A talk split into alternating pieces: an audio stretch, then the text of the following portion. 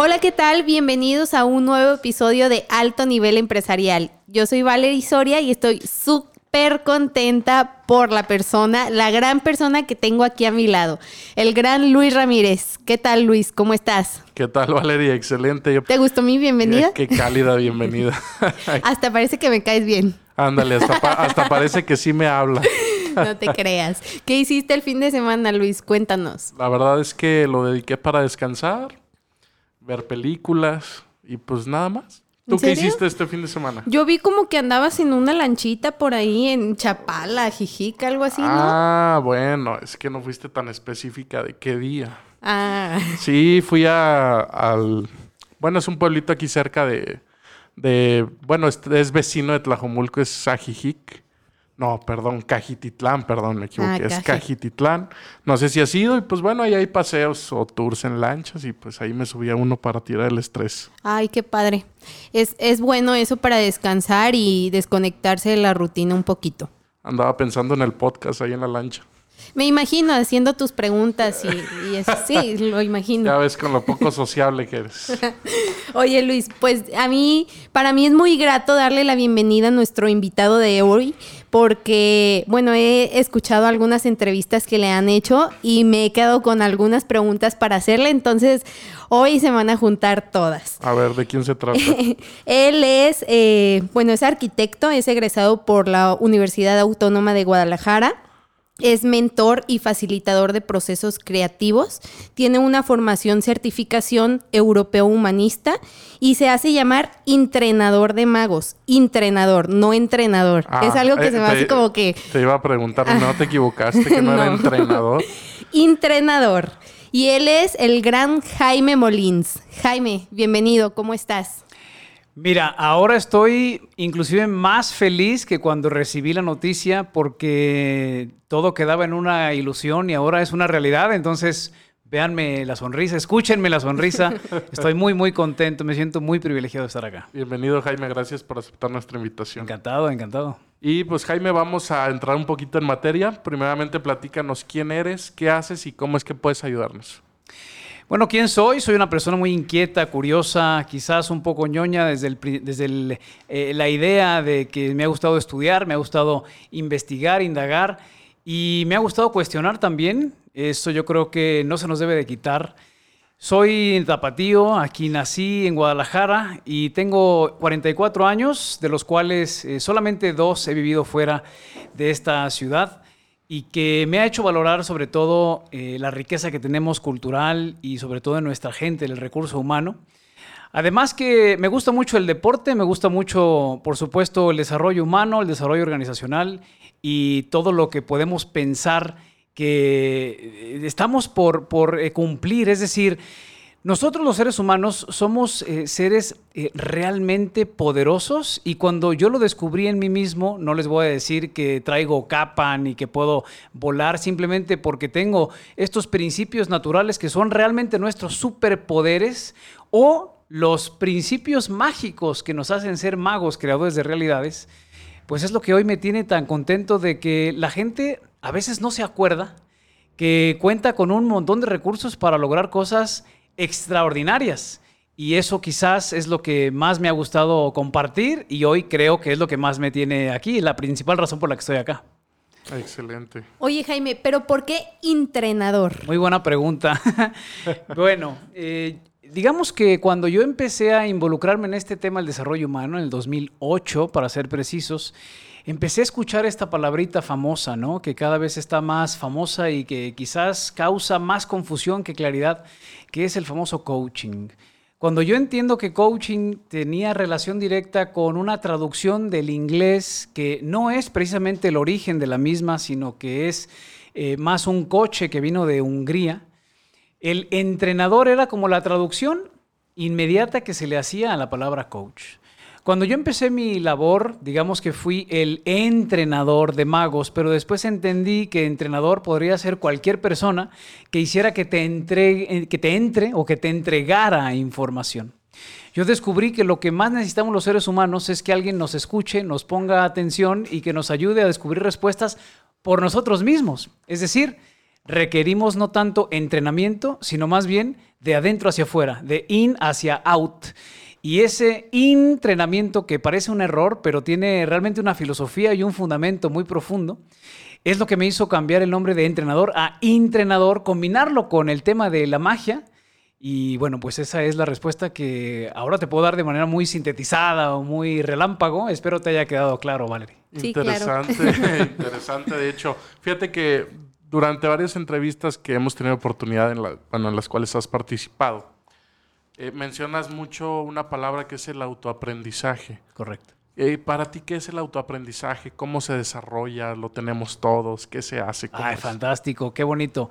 Eh. Bueno, cuando yo explico el tema del aprendizaje sin el auto, primero lo que, lo que digamos, eh, pongo a disposición de las personas es que tenemos dos tipos de propósito. Y hablo de propósito sobre todo existencial, ¿ok? Que es el consciente y el inconsciente.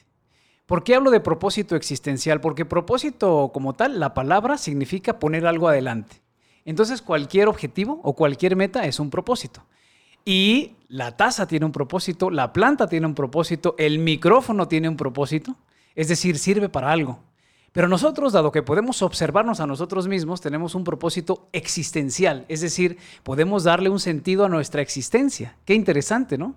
Ahora tenemos el consciente, que se divide en dos, en el propulsor y en el proyector. ¿Cuáles son estos? El propulsor se descubre preguntándose por qué y por qué y por qué he tenido los resultados que he tenido o por qué quiero alcanzar lo que a mí me encantaría o quisiera eh, o anhelara eh, llegar a lograr. Y el proyector precisamente surge cuando haces una serie de cuestionamientos enfocados en el para qué. Es decir, cuál es esa trascendencia, cuál es esa ganancia ulterior que te está dando tus acciones o tu forma de ser o tus comportamientos para llegar quizás a límites eh, insospechados, ¿no? Entonces tenemos ahí el propulsor que es el motivus y el proyector que es, digamos, eh, la ganancia o esa gran, eh, digamos, ese gran anhelo por el que tú quisieras dejar el mundo mejor de como lo encontraste. Ahora, ese propósito es el consciente. Pero tenemos un propósito inconsciente al cual hemos venido desde que elegimos estar acá y que es el básico, es el elemental. Y que aunque no queramos, aunque no lo deseemos, aunque ni siquiera nos acordemos, no podemos hacer nada, no podemos lograr nada sin antes lograr ese pequeño detalle que es realmente lo único que nos vamos a llevar de este cuerpo, de esta vida. Y eso justamente es el aprendizaje. ¿Por qué hablo de autoaprendizaje? Porque tenemos quizás colapsada la idea de que yo puedo hacer que tú aprendas. Yo puedo enseñar, educar, formar, puedo transferirte conocimientos, pero no puedo hacer que aprendas. La decisión de aprender o el filtro que te hace a ti adquirir o integrar conocimientos es justamente tu capacidad autoempoderadora o la capacidad, la única manera real de aprender es el autoaprendizaje. Así es que todas las experiencias, absolutamente todas, tienen escondido un regalo que se llama aprendizaje, que es justamente ese eh, principal propósito por el que todos estamos aquí. No nos damos cuenta porque pensamos que hemos venido a sufrir o hemos venido quizás a, que nos duela la vida.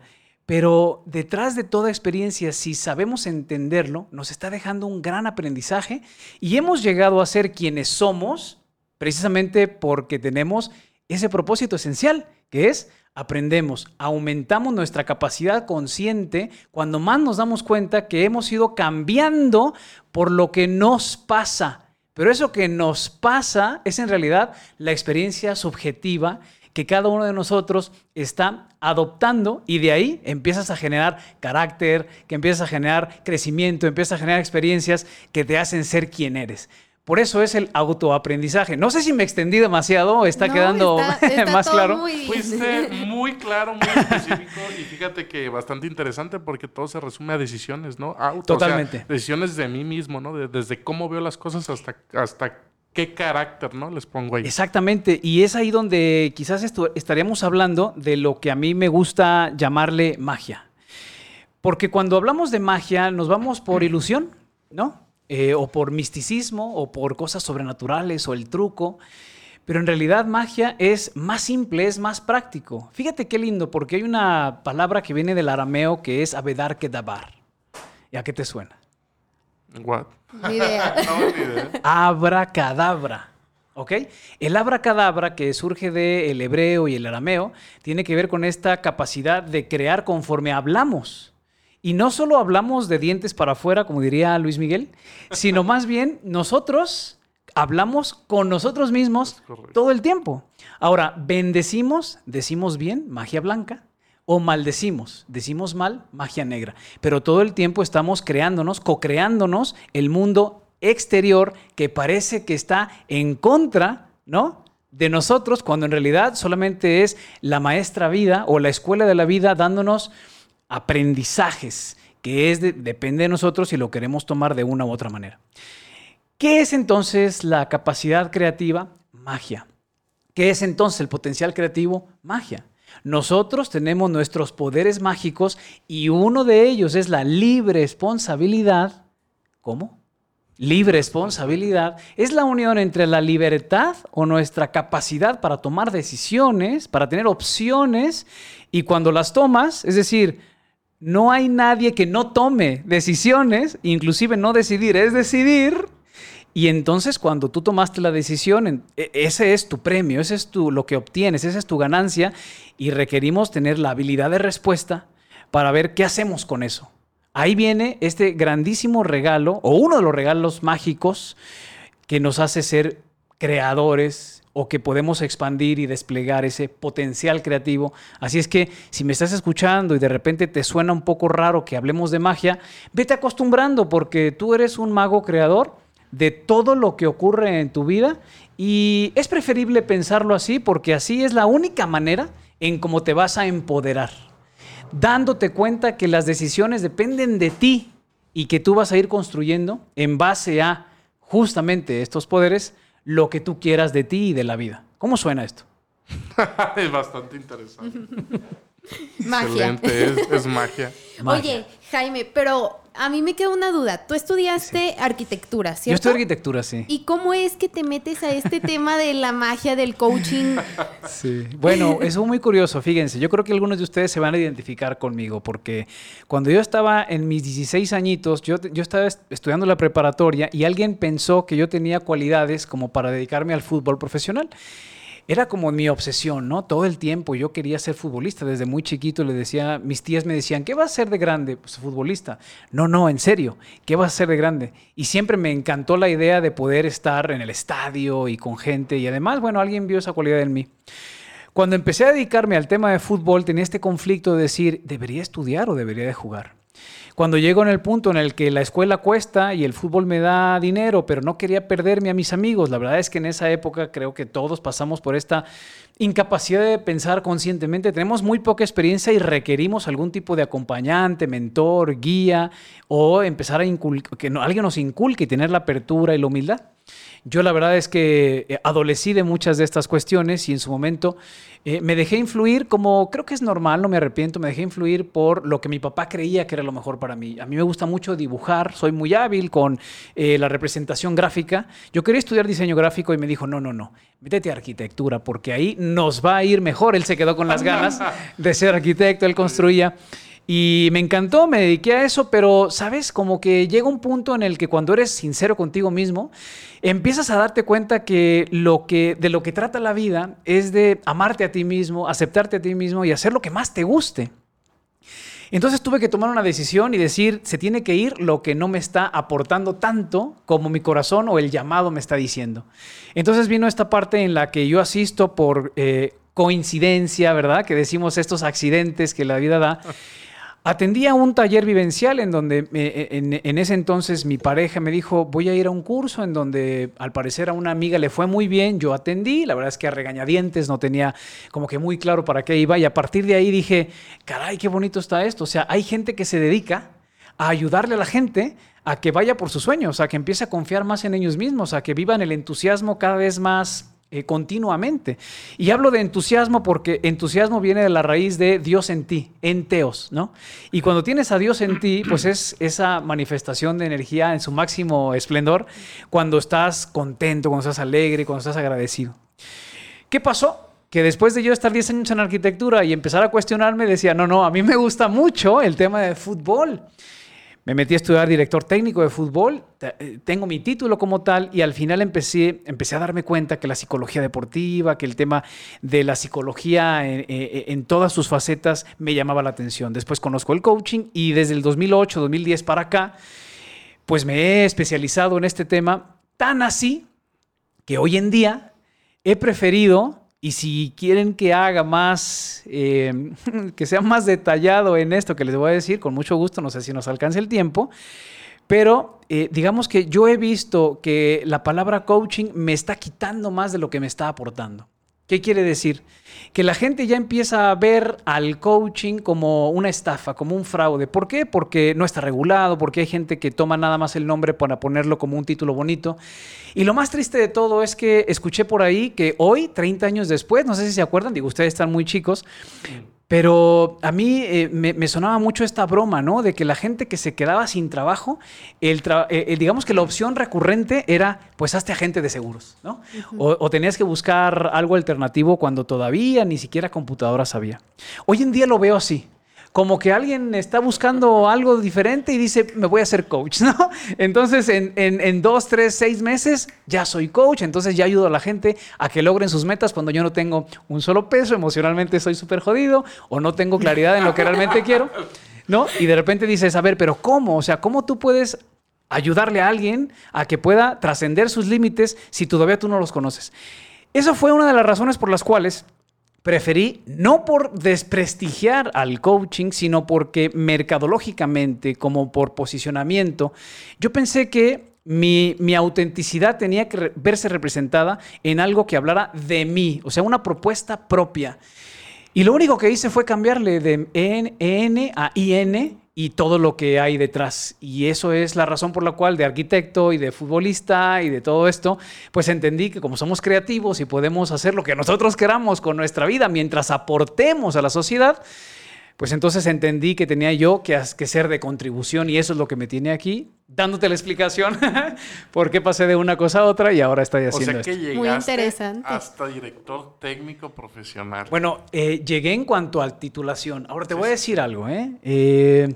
No sé si les ha pasado que cuando conocen a profundidad algún tipo de sistema o entorno, en vez de quizás eh, alentarte y quedarte o dejarte con esa gran ilusión, a mí realmente me dio para abajo porque yo cuando conocí el ambiente del fútbol, eh, con la gente que ya había jugado y con todos los manejos que hay, todo lo que se venía dando, dije, creo que eh, a esto exactamente no me quiero dedicar. Ya lo cursé, ya lo conocí, me aportó, pero es un ambiente al que no quise involucrarme directamente como tal pero sí vi una gran área de oportunidad, sobre todo que el deporte tiene una necesidad muy amplia o al revés. El deporte puede eh, ayudar a que la necesidad de que las personas se conozcan mejor, ¿sabes? Eh, pueda ser mucho más habitual. Hoy, hoy la verdad es que sigue siendo un mito tan, tan absurdo de que solamente las personas que están mal de la cabeza tienen que ir a pedir ayuda profesional. Cuando los que están más mal de la cabeza son los que no piden ayuda profesional, porque justamente yo que estaba realmente inconsciente, por no decir conejo, con, como decimos en México, ¿no? Sin, el eh, CON, sino con otras tres letras, yo me di cuenta que lo único que me estaba haciendo falta era voltear los ojos hacia adentro. También por ahí escuché que el único error que tuvo Dios en su diseño del cuerpo humano fue poner los ojos hacia afuera. Porque justamente si volteamos los ojos hacia adentro, las respuestas y todo lo que realmente importa está dentro. Entonces, esa fue creo que una de las varias, una de las varias razones por las cuales hoy estoy encaminado a ayudar a que la gente simplemente voltee los ojos hacia adentro y que descubra esos poderes mágicos. Fíjate los grandes contrastes, Jaime.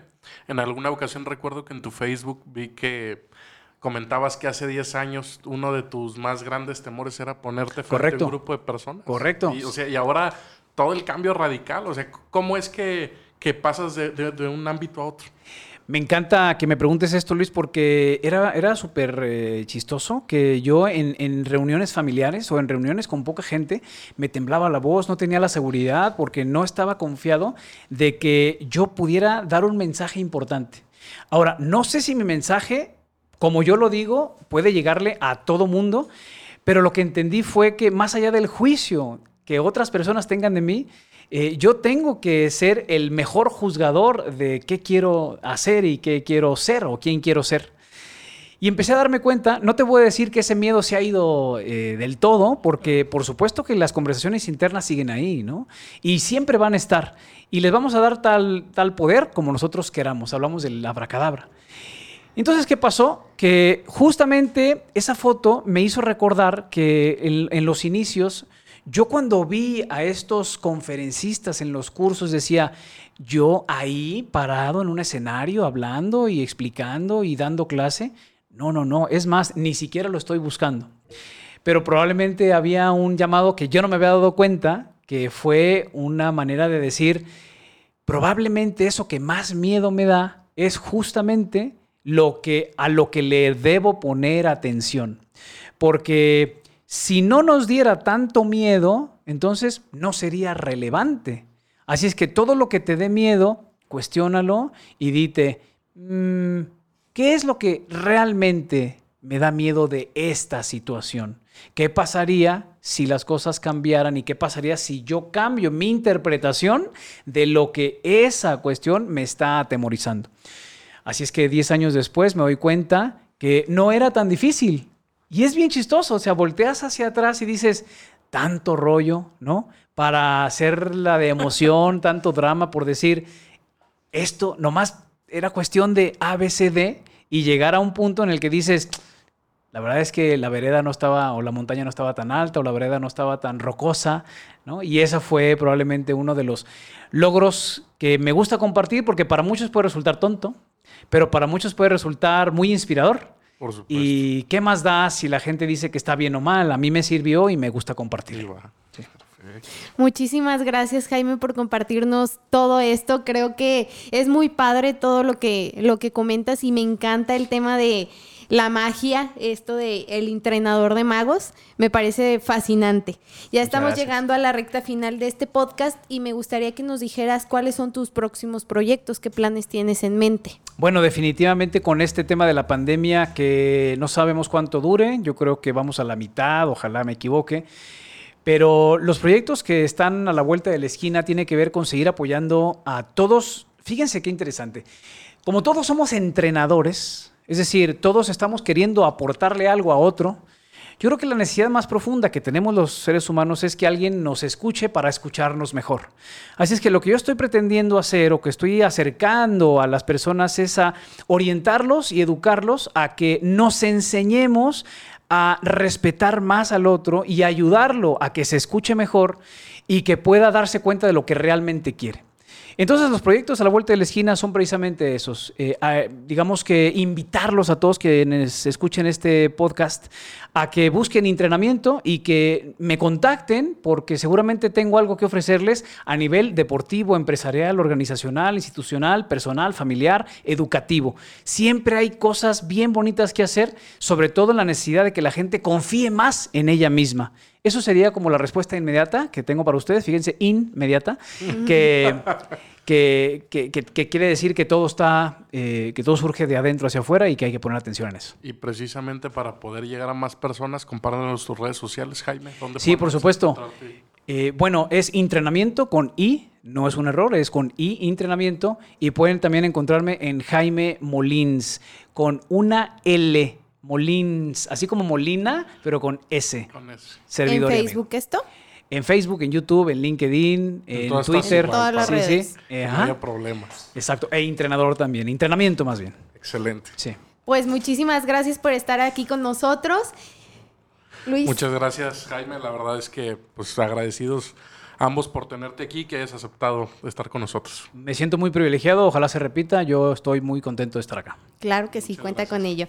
Y pues yo una vez más les quiero dar las gracias por escuchar Alto Nivel Empresarial. Como cada martes los esperamos en el siguiente episodio y recuerda que si te gustó lo que escuchaste, no olvides compartirlo con tus amigos, compañeros de trabajo, familiares y darle seguir al, al canal de Spotify y a la página de Facebook e Instagram que aparecen como Alto Nivel Empresarial.